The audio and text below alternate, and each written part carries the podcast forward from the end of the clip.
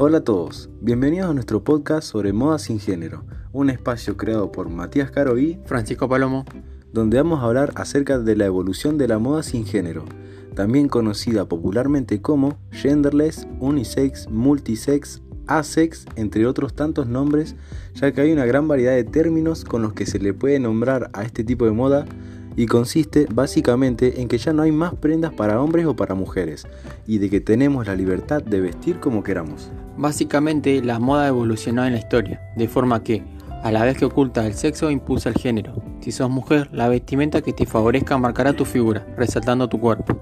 Si sos hombre, te hará sentir más alto o que tus hombros parezcan ser más fuertes. Con los años, la moda ha dibujado dos perfiles bien diferenciados. Esta idea está en pleno cambio y las divisiones estéticas ya no se conocen por la misma ideología que hace una década atrás. El inicio del movimiento genderless se ve tímidamente a principios del siglo XX con la revolución Channel. Coco Chanel pensó nuevas ideas para la moda y el feminismo de usar ropa masculina con camisas y corbatas a impulsar el uso del pantalón para las mujeres en una época en la que enseñar los tobillos se consideraba indecente. También mezcló en sus prendas elementos masculinos y femeninos, rescatando los colores oscuros, la inspiración marinera y el tejido de punto. De esta forma, enterró el pensamiento de la ropa femenina de la época e introdujo elementos novedosos que comenzaron a eliminar las barreras estéticas entre hombres y mujeres. En los años 30, los roles de género volvieron a estar muy marcados en la sociedad de entreguerras, así como la diferenciación por vestimenta. Fue entonces cuando la actriz alemana Marlene Dietrich revolucionó la moda de la época, a pesar del qué dirán, y se atrevió a lucir un smoking en la película Morocco, la cual fue considerada cultural, histórica y estéticamente significativa por la Biblioteca del Congreso de Estados Unidos y seleccionada para su, su preservación en el National Film Registry. Todas las mujeres querían vestir como la actriz y las tiendas se llenaron de pantalones. Se acabó el imperio de las faldas y se impuso un código de vestimenta mucho más unisex que en años atrás. Un tiempo más tarde, tras las acciones de Dietrich, fue Saint Laurent el encargado de popularizar y sacar a la calle el smoking femenino, introduciéndolo en su colección de 1966. A diferencia con las revoluciones históricas, en donde las mujeres se vestían como hombres para exigir igualdad, el movimiento de la neutralidad de género se basa en la idea de que la ropa en sí no debería ser definida por géneros, sino que el comprador debe guiarse por su identidad y estilo, sin importar su sexo. Esta misma idea la defiende Marc Jacobs, que, a pesar de no ser un abanderado de la moda neutra, sostiene que la ropa no significa nada hasta que alguien vive en ella. Cada individuo, con su identidad y modo de expresarse, es quien otorga género a una prenda. Pero las mujeres no son las únicas protagonistas en el proceso de cambio. Andróginos, los cuales son personas con maquillaje exagerado y prenda que tradicionalmente se acercan más a la feminidad, algunos artistas como David Bowie y Prince rompieron con los estereotipos de masculinidad establecidos en la sociedad y ayudaron a, a dar más visibilidad al movimiento del género neutro. Bowie ofreció una nueva visión con respecto a los roles de género. En 1972 creó un alter ego que él mismo interpretó para su álbum Ziggy Stardust, un extraterrestre bisexual con rasgos muy femeninos que se convierte en estrella de rock. Este hecho causó un gran impacto en la sociedad de la época y la androginia surgió de una manera mucho más pública y normalizada. Un paso más hacia la moda sin género. Y bueno, ¿qué pasa en la actualidad con la moda? Digamos que aunque todavía pueden considerarse un movimiento rebelde, su impacto no ha sido tan agresivo como en ocasiones anteriores. Cabe destacar que en estos momentos, aunque todavía se gira en torno a la mujer, la cual es la principal consumidora de marcas por el estilo, la moda revoluciona el área masculina para incentivar a los hombres a comprar artículos más femeninos que en otras épocas. Podrían ser considerados tabú, tal y como, tal y como el uso de faldas o jerseys rosas, es común ver campañas donde los chicos van maquillados y llevan una apariencia más liviana y no encasillada al pantalón y camisa. Este cambio ha surgido principalmente en las culturas asiáticas. Tenemos en Japón, por ejemplo, lo que se conoce como Genderuresu Kei, estilo genderless.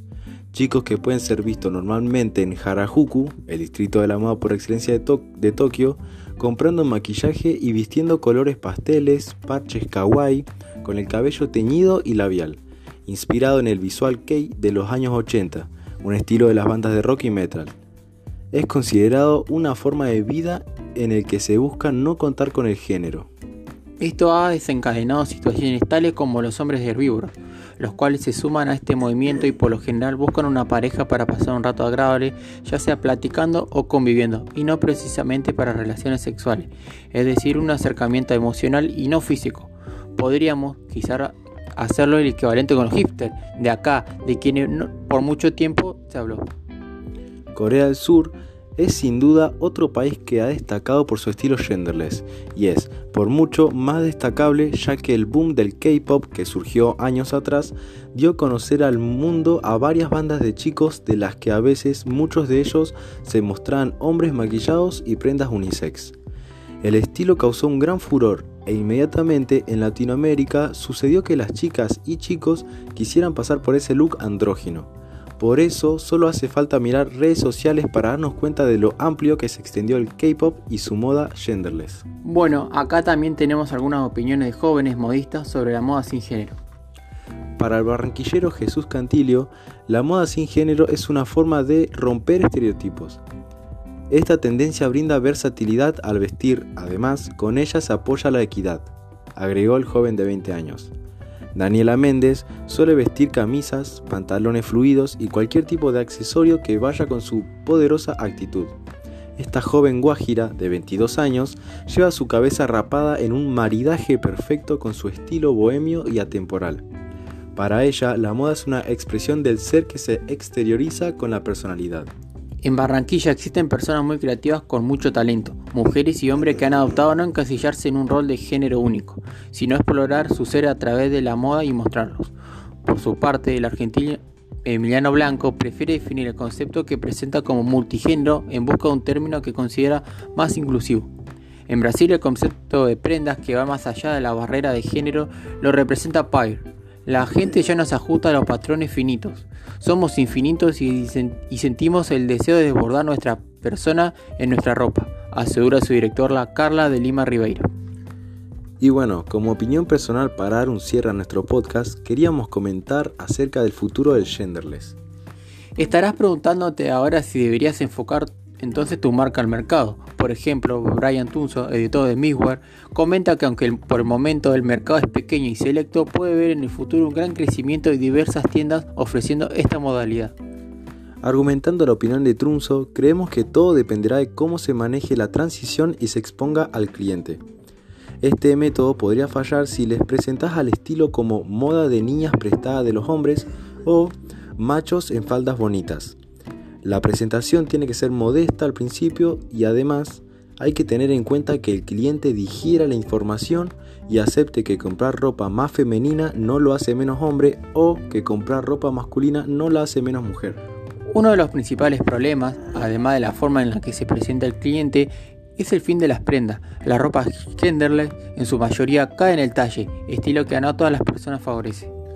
Así que, si consideras tu marca un buen candidato para el estilo genderless, anímate a probar.